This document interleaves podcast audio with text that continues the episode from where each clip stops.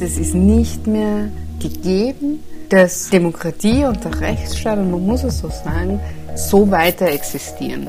Was klar ist, dass wir als Österreich ein Ziel haben, nämlich den Zustrom an illegaler Migration zu stoppen. Ein Teil des Konservatismus behilft sich aus dieser Krise, indem sie nicht mehr stabilisierend werden wollen und narrative Strategien der extremen Rechten übernehmen. Das große Ganze. Der gesellschaftskritische Podcast von MDR aktuell.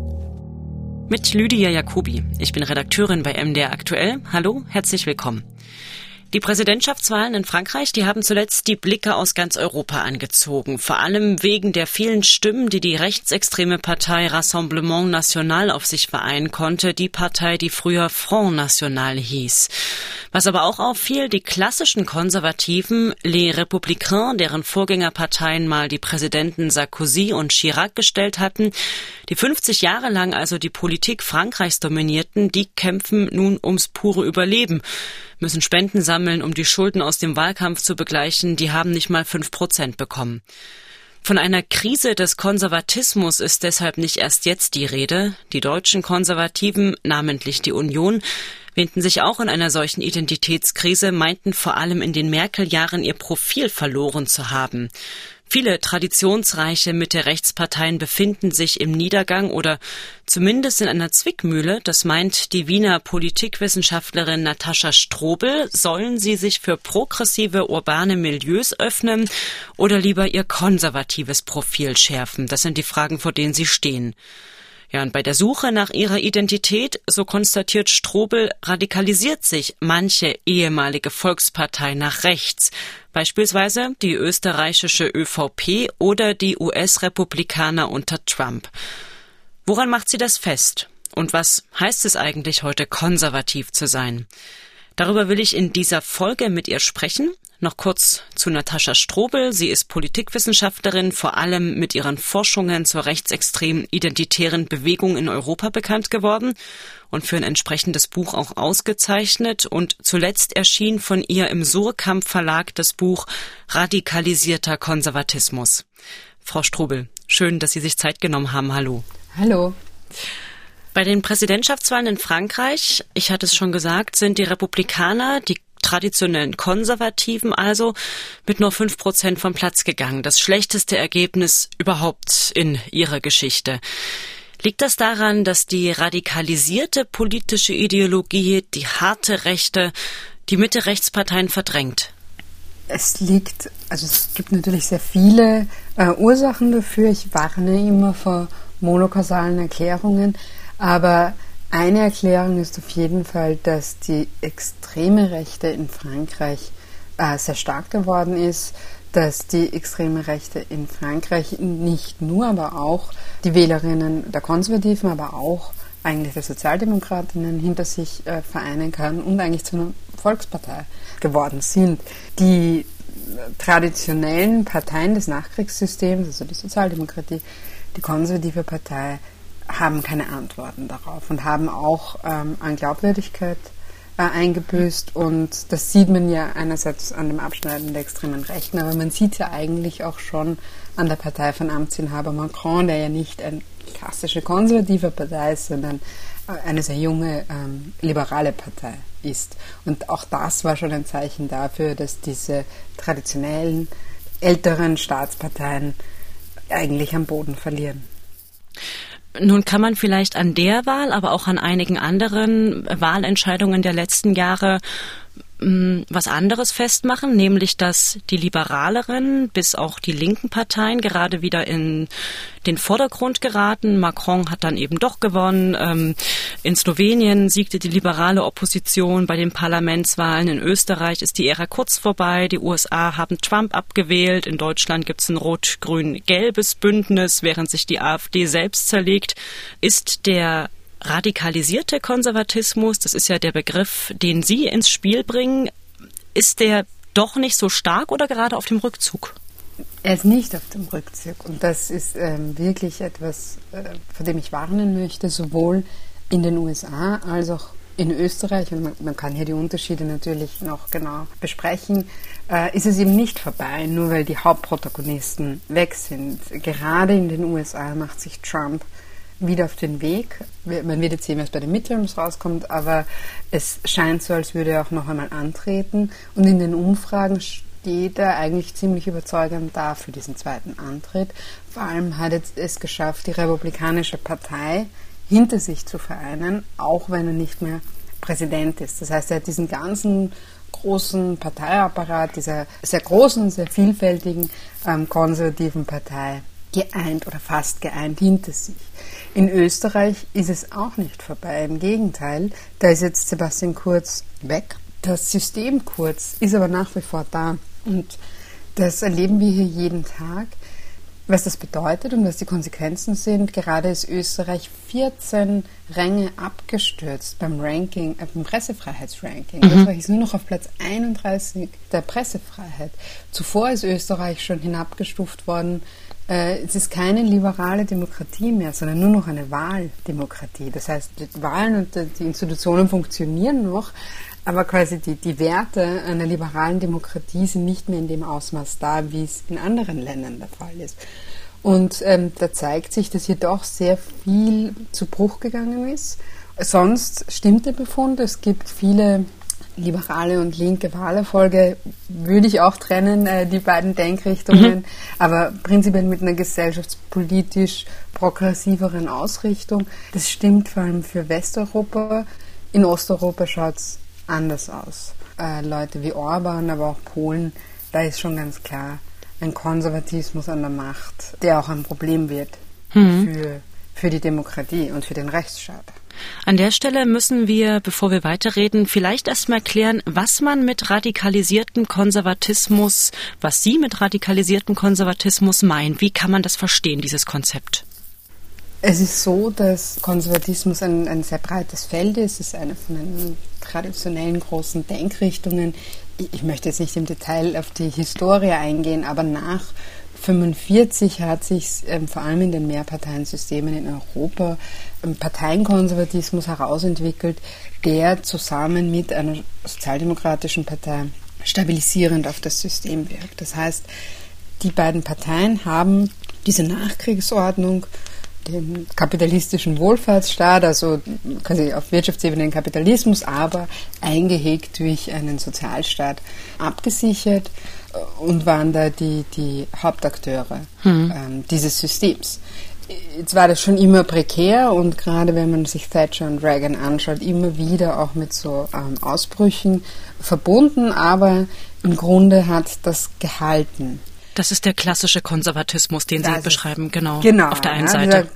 Ganz klassische Konservatismus mit, also das ist jetzt natürlich sehr grob umrissen, hm. aber das war die, das war diese Nachkriegsordnung, die Bestand hatte. Die meisten Europäer sind schwach, schwach, weak, kraftlos, feeble. Porträt der britischen Premierministerin Margaret Thatcher, MDR Jump 2012. Mit Betonfrisur, einem leichten Überbiss und mit einer großen schwarzen Handtasche bewaffnet, stürmt Thatcher 1979 an die Spitze Großbritanniens. Wo Zwietracht ist, vielleicht Harmonie bringen. Wo Irrtümer sind, vielleicht Wahrheit bringen. Wo Zweifel sind, vielleicht Vertrauen bringen. Und wo Verzweiflung ist, vielleicht Hoffnung bringen. Konsequent bricht sie die Macht der Gewerkschaften, privatisiert staatliche Betriebe und steht im Kalten Krieg eng an der Seite der USA. Deren sowjetische Gegenspieler prägen Thatchers berühmten Spitznamen. Die Russen sagten, ich sei eine eiserne Lady. Sie hatten recht. Großbritannien braucht eine eiserne Lady. Jetzt bröckelt diese Nachkriegsordnung auf vielen Ecken und Enden, auch weil sie ihr Versprechen, dass es zu immer mehr Wohlstand kommt, nicht mehr einlösen kann.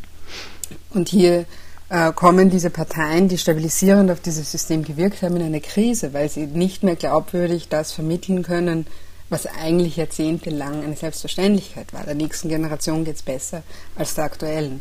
Und das stimmt aber schon seit einiger Zeit nicht mehr. Und genau, deswegen kommen diese ähm, Parteien in eine Krise.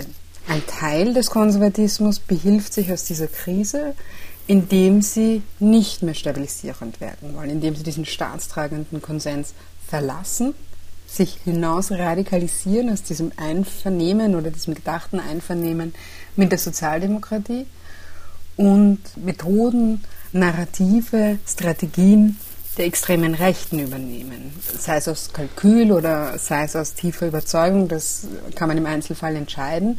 Aber man hat gesehen, das funktioniert und steigt in diesen Kulturkampf der extremen Rechten ein und versucht sich gerade aus dieser Mischung von Kulturkampf ähm, und auf dieser Polarisierung auf sozioökonomischer Ebene äh, in, in diese Mixtur ähm, zu Wahlerfolgen zu kommen. Und das funktioniert auch. Woran kann man das erkennen? Können Sie da vielleicht ein, zwei Beispiele nennen, wo Sie die Radikalisierung sehen? Das zeigt sich besonders stark in diesem Themenkomplex Asyl, Migration, Flucht. Also das sind so diese Themenkomplex.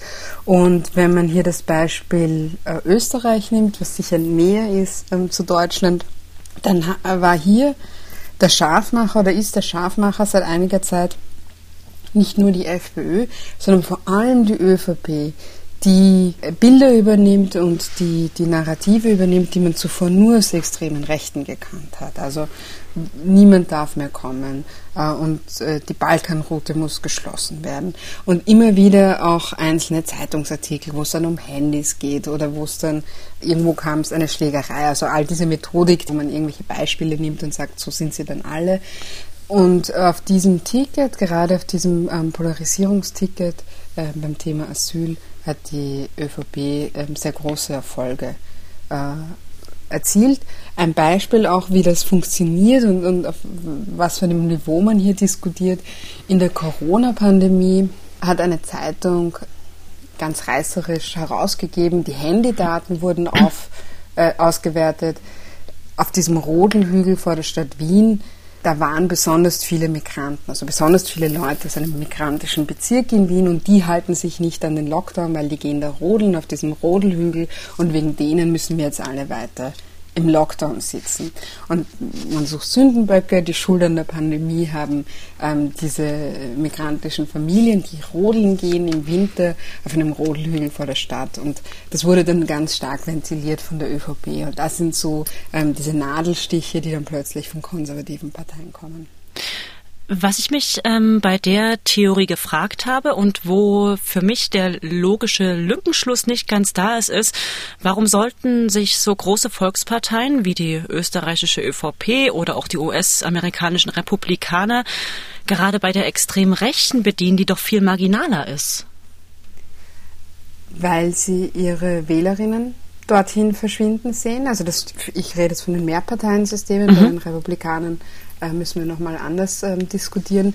Aber der Grundgedanke dahinter ist ein, ein Gedanke der Verletzung. Ja? Also es ist ein, ein, eine tiefe Kränkung da aus verschiedenen Gründen, aber diese Kränkung ist da, man ist nicht mehr so groß oder in, wie es in Österreich der Fall war, es gibt einen sozialdemokratischen Bundeskanzler, wann gibt es endlich wieder einen konservativen Bundeskanzler? Wir wollen nicht immer nur Nummer zwei sein. Ja? Das heißt, es gab so ein Bedürfnis nach einer Lösung für die eigene Krise.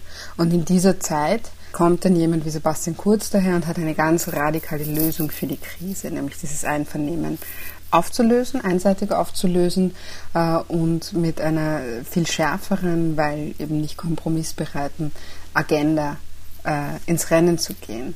Und der eigentliche Gedanke dahinter ist diese Kränkung, diese, diese Sehnsucht quasi nach Relevanz und nach Größe, äh, einem Platz, der dieser Partei eigentlich zusteht, die nicht immer nur Nummer zwei sein möchte. Bei den Republikanern, die eben kein Mehrparteiensystem haben, die auch nicht angewiesen sind auf Koalitionen, äh, ist es aber ein ganz ähnlicher Gedanke. Wir sprechen hier die Zeit nach den Obama-Jahren. Obama ähm, international auch sehr beliebt Friedensnobelpreis bekommen äh, diese Kränkung ähm, bei den Republikanern war ja wieso lieben sie den so sehr, aber der hat genauso viele Kriege geführt wie andere Präsidenten und, und wir sind immer, wir müssen immer hinterherhecheln und, und kriegen nie die Anerkennung, die uns zusteht. Ja, also das ist das, was es innerhalb der Republikaner einfach gemacht hat. Für den Wahlerfolg sind natürlich mehrere äh, Momente ausschlaggebend. Zugleich sitzt ja aber der Konservatismus eigentlich sehr fest im Sattel. Also Beispiel die Union in Deutschland seit 1949 16 von insgesamt 24 Regierungen geführt. In Großbritannien haben die Konservativen seit 1945 10 von 16 geführt. In Österreich zumindest die gute Hälfte. Da gab es dann vielleicht mal ein, zwei Jahre, wo die Sozialdemokraten vorn waren. Aber das sieht jetzt insgesamt nicht nach einem Relevanzverlust aus. Also es ist ja, ähm, wenn man sich die Regierungsverantwortung anschaut, zum Beispiel in Österreich, dann gibt es sie ja. Aber die Frage ist, in welcher Position. Mhm. Und man möchte nicht mehr mit der Sozialdemokratie gemeinsam regieren und man möchte Kanzlerpartei sein. Das macht einen ganz großen Unterschied, ob man immer die Nummer zwei ist, immer den Vizekanzler stellt, immer mitverwaltet äh, oder ob man endlich mal wieder Kanzler sein kann und wenn man die Sozialdemokratie, wenn man die noch in Opposition bringen kann, das wäre überhaupt das Beste. Mhm. Genau, das wollte ich noch auf Deutschland. Ja. Deutschland ist äh, nach wie vor die große Ausnahme. Das muss man wirklich sagen, denn in Deutschland ähm, mit Angela Merkel äh, hat sehr lange quasi dieser alte Konservatismus Bestand gehabt. Also dieser ausgleichende, sehr bedächtige, aber trotzdem ein Konservatismus. Ich halte nichts von dieser These der Sozialdemokratisierung ähm, der CDU, sondern im Gegenteil. Wir sehen hier diesen ausgleichenden Nachkriegskonservatismus, aber es ist noch immer ein Konservatismus, sehr staatstragend, äh, eigentlich in Aktion. Und die Frage ist, ob das jetzt so bleibt, ob dieser Flügel weiter die Oberhoheit haben wird oder ob sich andere Flügel jetzt durchsetzen werden in den Unionsparteien. Ich glaube, dass jedes Mitglied der Christlich-Demokratischen Union konservative, christlich-soziale Anteile, auch liberale Anteile hat, so wie das unsere Partei ist. Und die Definition, was genau konservativ ist, die kann lange umstritten sein. Angela Merkel, damals CDU-Generalsekretärin, beim Streit um den CDU-Vorsitz MDR Info 2000. Ich fühle mich zumindest vielem, was zu bewahren ist, verpflichtet. Und auf dieser Grundlage mache ich Politik. Und ich glaube, da brauchen wir uns auch in der Öffentlichkeit zwischen den Schwesterparteien nicht drüber in die Haare zu bekommen. Ein Konservatismus in Deutschland, der aber auch gerade in den Merkel-Jahren sehr mit sich gehadert hat. Da sah man ja auch innerhalb der Unionsparteien originär linksliberale Themen in die CDU, in die CSU hineinschwappend. Ähm, da ist schon so eine Identitätskrise diskutiert worden. Klar, die Identitätskrise, die haben ja alle Parteien. Also das ist, weil wir in einer Umbruchszeit leben, wo sehr viele Selbstverständlichkeiten gerade in Frage gestellt werden. Und das heißt auch, dass die Parteien, die bis jetzt existiert haben, sich diesen ganz neuen Herausforderungen stellen müssen. Ich würde ja äh, das gar nicht so als linksliberale Themen, sondern ein paar äh, Themen, einfach gesellschaftliche Realitäten mhm. akzeptiert. Ja, das ist sowas wie die Ehe für alle, das sind einfach gesellschaftliche Realitäten, wo es aus heutiger Sicht natürlich völlig absurd ist, dass das überhaupt nur so ein großes Thema war, weil es einfach da ist und dem kann man sich ja nicht verweigern. Und so ein pragmatischerer Konservatismus hat das irgendwann erkannt. Teile der extremen Rechten und ähm, nicht alle, das muss man auch sagen, aber auch äh, immer wieder Teile im radikalisierten Konservatismus äh, versuchen das einfach auf dieser Kulturkampfebene äh, zu spielen, also wo es darum geht, die linksliberalen Eliten wollen uns jetzt zwingen, dieses und jenes, wo, wo das einfach nur zu einem Vehikel wird, immer weiter diesen Kulturkampf anzutreiben.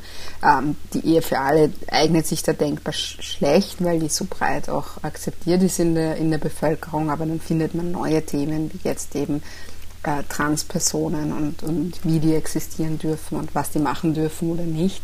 Aber in den USA ist es gut möglich, dass sogar die Ehe für alle wieder aufgemacht wird. Kommt jetzt sehr darauf an, was der Supreme Court macht. Ist das tatsächlich ein neuer Trend, diese ähm, Radikalisierung von Teilen zumindest des Konservatismus oder diese Anleihen, die man da von rechts ähm, sich nimmt, um ja wieder Bedeutung zu erlangen oder Wähler und Wählerinnen zu gewinnen? Oder sind das nicht Momente, die es auch schon immer gab? Also das scharfe Schießen gegen politische Gegner und Gegnerinnen. Mir fällt jetzt gerade die rote Socken-Kampagne ein, die vor einigen Jahrzehnten mal Thema war. Also woran erkennt man, dass es tatsächlich ein Trend ist, der sich abzeichnet, der vorher so nicht erkennbar war? Es gab es immer wieder. Es gab auch immer wieder ganz heftige ähm, Oppositionsauseinandersetzungen. Das darf man auch nicht vergessen. Also das, was es jetzt so einzigartig macht, ist, dass wir wirklich in einer gesellschaftlichen und politischen Krisenzeit diese Radikalisierung erleben. Das heißt, es ist nicht mehr gegeben, dass die Demokratie und der Rechtsstaat, und man muss es so sagen, so weiter existieren in ganz Europa, wie das jetzt der Fall ist. Das ist eine sehr pessimistische Sicht.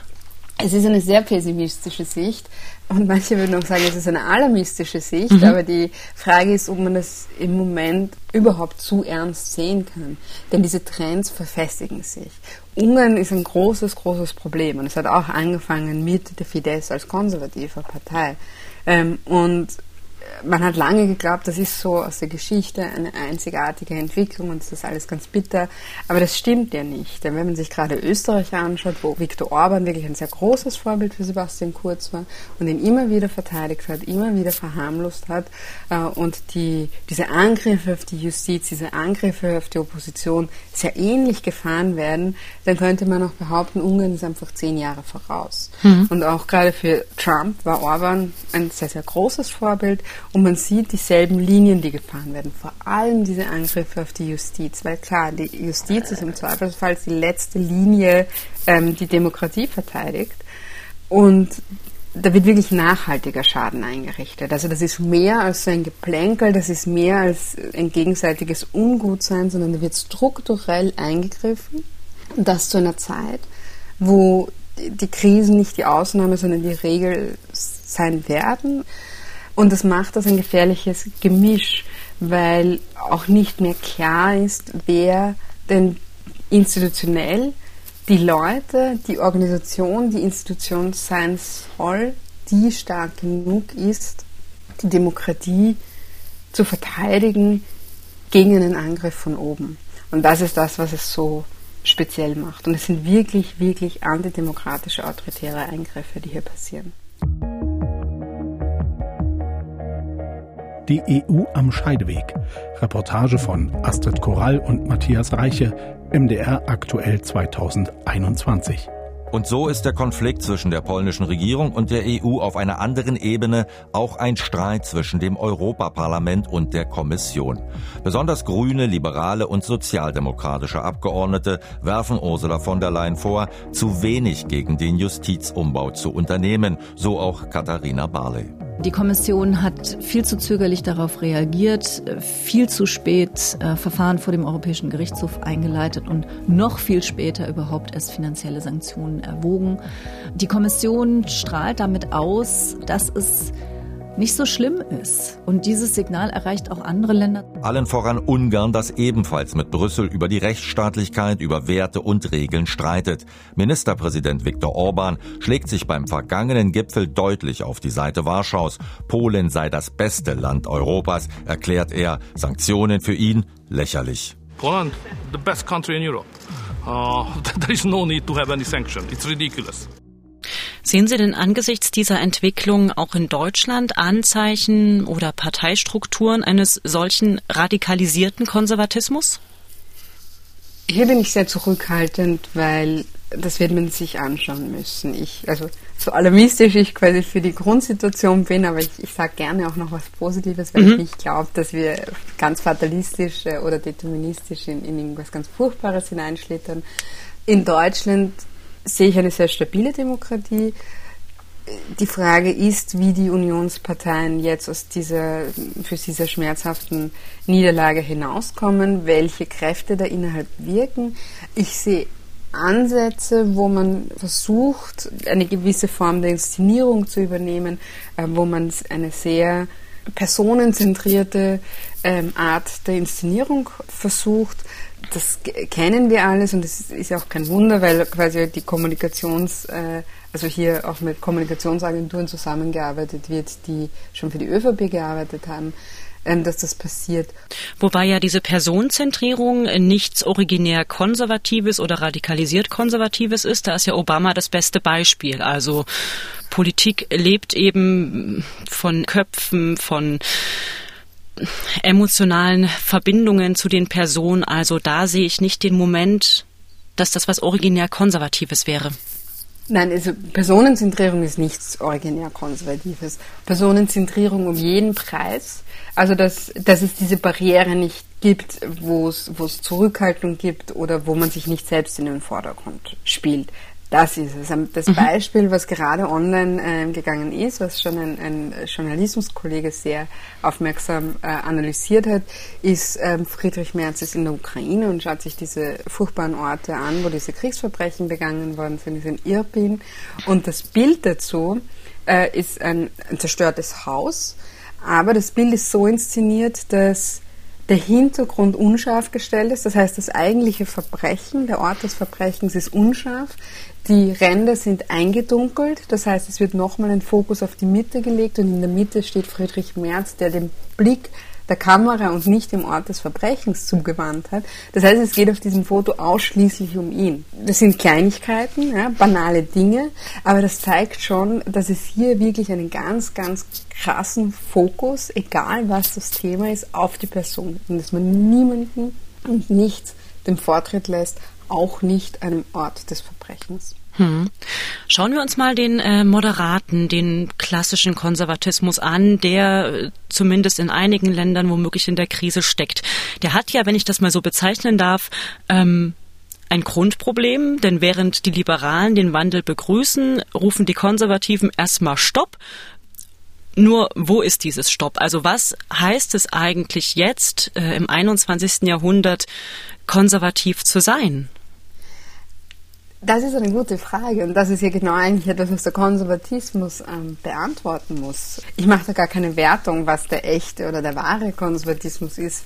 Aber es gibt natürlich diese ausgleichenden Kräfte, die äh, versuchen, zumindest einen Teil dieser Nachkriegsordnung zu retten. Und ich meine, diese Nachkriegsordnung, bei allem, was ich schon gesagt habe, es ist prekär und sie hat viele Ausschlüsse produziert und so weiter beruht ja trotzdem auf den Erfahrungen ähm, des Zweiten Weltkriegs und da war dieses Ausgleich vor Polarisierung äh, natürlich eine Ableitung ähm, davon. Und dann gibt es diese extrem auf, auf Kalkül und PR und koste es, was es wolle, Hauptsache es hilft uns setzenden Kräften. Das ist schon bei Brexit zum Beispiel ein Moment gewesen, wo man sich ja gar nicht sicher war. Glauben die das wirklich? Ist das wirklich quasi eine tiefe innere ideologische Überzeugung? Oder war es ein Mittel zum Zweck, hier für Spaltung zu sorgen, äh, hier Oberwasser zu bekommen? Die Konsequenzen waren dann die Konsequenzen, die es war, aber für die fühlt man sich dann gar nicht mehr so verantwortlich. Und das ist eine extrem nihilistische Art, ähm, Politik zu machen, äh, aber diese Art von Nihilismus, die gar nicht so nihilistisch ist, weil natürlich ein autoritäres Gesellschaftsmodell als Idee dahinter steht, das ist auch eine Art von Konservatismus gerade. Und eigentlich müssten sich die das untereinander ausmachen, aber ich sehe eher Verdrängungsprozesse, als dass es hier wirklich zu einem inneren Konflikt kommt. Wir wollen nicht, dass das frühere Leitbild der Familie, in der in der Regel die Mutter auf eine Erwerbstätigkeit außer Hause verzichtet, jetzt ersetzt wird ausschließlich durch das neue Leitbild einer Familie, in der grundsätzlich beide Elternteile ganztägig außer Hauses berufstätig sind und Kinder vom ersten Lebensjahr an in Krippen, Horten, Ganztagskindergärten und Ganztagsschulen groß werden. Ja? Bundestagsdebatte zur Familienpolitik. Friedrich Merz damals Fraktionsvorsitzender der CDU 2002. Und meine Damen und Herren, dazu gehört, dass wir die Erziehungskompetenz der Eltern stärken. Aber das geht nicht, wenn man mit der Gemeinschaft der Eltern jede beliebige Verbindung zweier Menschen auf Zeit auf eine Stufe stellt. Ich äh, habe den Eindruck, ein sehr gutes Beispiel, um den Wandel der Position innerhalb des Konservatismus zu beschreiben, ist vielleicht die der Familienmodelle. Das war eigentlich das Bild, was er mit ähm, einer konservativen Familienpolitik äh, verbindet, nämlich die klassische Kleinfamilie, Mutter, Vater, zwei Kinder im Eigenheim. Das ist ein Bild, was heute eigentlich nicht mehr zu halten ist. Ähm, was könnte also heute in Zeiten von Ehe für alle zum Beispiel das äh, konservative Familienbild sein? Ich fand es ja immer schon absurd, dass Konservative die Ehe für alle oder verschiedene Familienmodelle äh, nicht einfach übernommen haben, weil da wollen mehr Leute heiraten, da wollen mehr Leute in diesen Kleinfamilien leben und, und, und äh, eigentlich diesem klassischen Familienmodell entsprechen. Da muss man doch sagen, super, es, es heiraten immer weniger Leute, die hm. Leute kriegen weniger Kinder. Wenn es jetzt Leute gibt, die das unbedingt wollen, großartig. Also das könnte ja jetzt natürlich ein bisschen hm. äh, übertrieben dargestellt, aber das könnte ja auch eine Art von Konservatismus sein, die sagen, super, alle, die heiraten wollen, sollen heiraten, weil heiraten ist eigentlich so eine ganz klassisch konservative Geschichte und wenn sie noch in den Kirchen heiraten wollen, umso besser.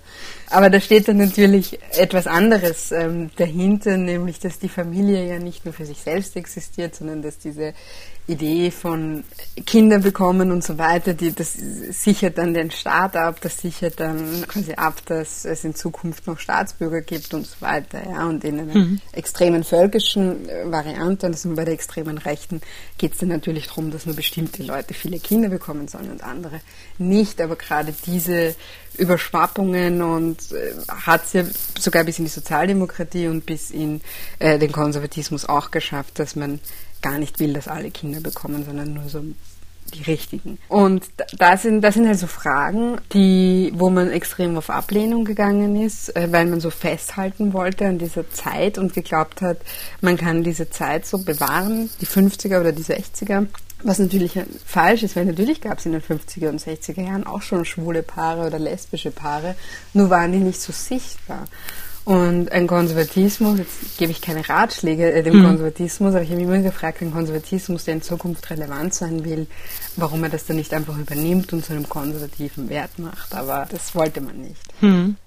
Der äh, britische Historiker Edmund Fawcett hat vor kurzem auch ein Buch über den Konservatismus geschrieben und sagte, die liberale Demokratie, die braucht ähm, ja, die Unterstützung einer moderaten Rechten genauso wie die einer moderaten Linken. Würden Sie das unterschreiben? Es kommt immer darauf an, was damit gemeint ist. Hm. Die Demokratie braucht auf jeden Fall Leute, die sie verteidigen. Äh, und ein Label kann sich sehr schnell jemand umhängen. Aber wenn eine Partei und eine, eine, politische Bewegung ist ja kein Selbstzweck. Also ich, ich kann ja nicht sagen, ich bin da, weil ich da bin und ich habe jetzt hier meine Berechtigung, sondern die Berechtigung liegt ja in dem Vertretungsanspruch oder in der Funktion, die man hat für die Demokratie. Und eine Demokratie braucht Leute, die sie verteidigen. Wie sich die Leute nennen oder aus welcher Motivation heraus sie das machen, ist egal. Und ich würde es eher unterscheiden zwischen autoritären Kräften und demokratischen Kräften. Äh, und es braucht die demokratischen Kräfte. Und aus, aus welche Ecke auch immer die dann kommen. Fawcett schreibt auch, oder eine These, die er vertritt, ist, äh, die Konservativen fühlten sich in der modernen Welt äh, nicht zu Hause, aber seien enorm erfolgreich darin, sie zu managen. Sie sind eigentlich gegen den Wandel, machen dann aber diesen Wandel für die Menschen erträglich. Sind moderate Konservative da ideologisch flexibler als die Gegenseite? Das glaube ich nicht. Ähm, ich glaube, dass in diese nach 45, und man muss 45 als diese Zäsur sehen, in der Zwischenkriegszeit reden wir von ganz anderen Konservativen, da will ich mhm. auf keinen Fall unterschreiben. Aber nach 45 gab es diesen Strang des Parteienkonservatismus, der dieses System stabilisieren wollte und der das mit Ausgleich ähm, und mit Kompromiss und mit Einvernehmen ähm, versucht hat zu managen, ja, in welcher Form auch immer und das meine ich auch nicht romantisieren, dass das jetzt so eine tolle Zeit war, sondern man brauchte nach 45 eine Form von Stabilität, auch weil, ähm, weil eine junge Demokratie immer anfällig ist, äh, ja, zerstört zu werden, ja, weil die Institutionen noch nicht so stabil sind, weil es noch sehr, sehr viele Leute gab, das darf man auch nicht vergessen, also sehr viele Nazis auch noch gab, die nicht verurteilt worden sind, die ihren Platz auch gesucht haben und wo man sich nicht sicher sein konnte, dass die, wenn es äh, einen Aufstand gibt, auf welcher Seite die dann stehen würden. Ja, das heißt, ähm, der Konservatismus hat, äh, dem war bewusst, äh, dass er dieses System stabilisieren musste. Und das hat man eingehalten in einer prekären Art und Weise, aber das hat man eingehalten bis jetzt. Mhm. Jetzt ist die Frage, was jetzt kommt. Aber die Lehren der Geschichte ähm, sind natürlich auch, dass es immer wieder ein Abrutschen von Konservativen gab in Krisenzeiten und dass es dann eben nicht nur stabile Kämpfer und Kämpferinnen für die Demokratie waren. Und das ist schon auch etwas, ähm, wo man sehr vorsichtig sein muss. Hm, wie es es auf linker Seite natürlich auch gab, wenn man an die schlimmen Phasen des äh, Stalinismus zum Beispiel denkt. Ja, klar.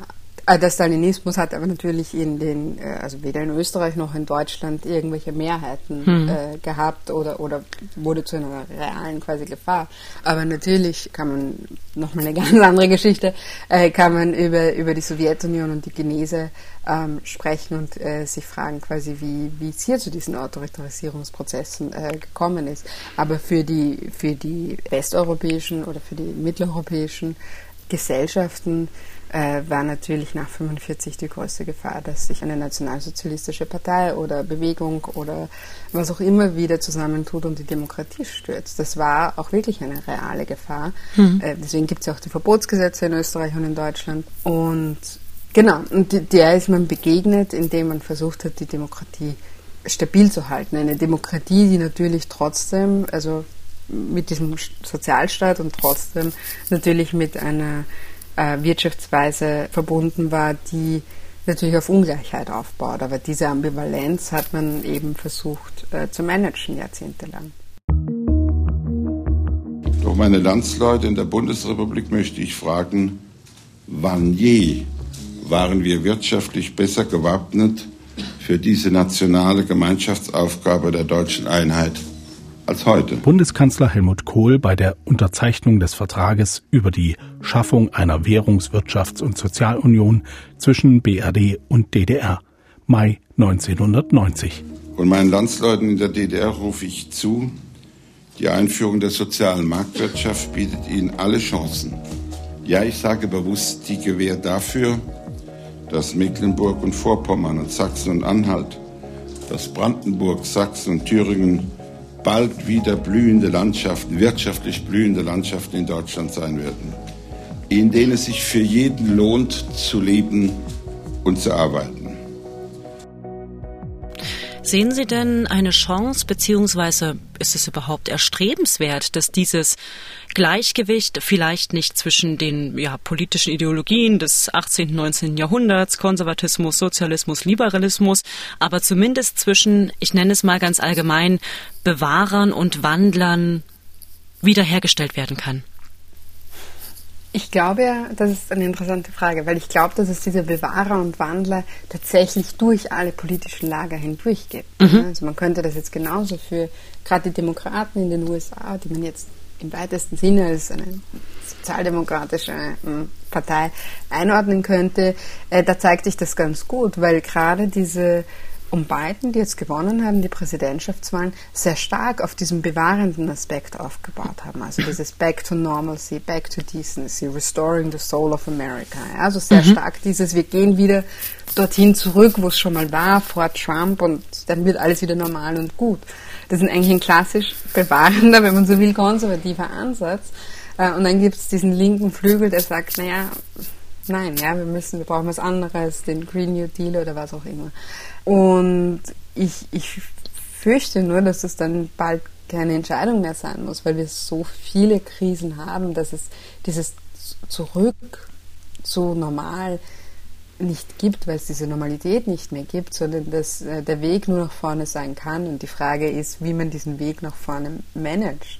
Und es muss nicht nur schlecht sein. Also bei allem, was diese Krisen furchtbar sind, ist ja doch eine Möglichkeit, dass die so gemanagt werden, dass wir danach anders leben, anders arbeiten, oder anders miteinander umgehen. Und das wäre äh, doch was Erstrebenswertes.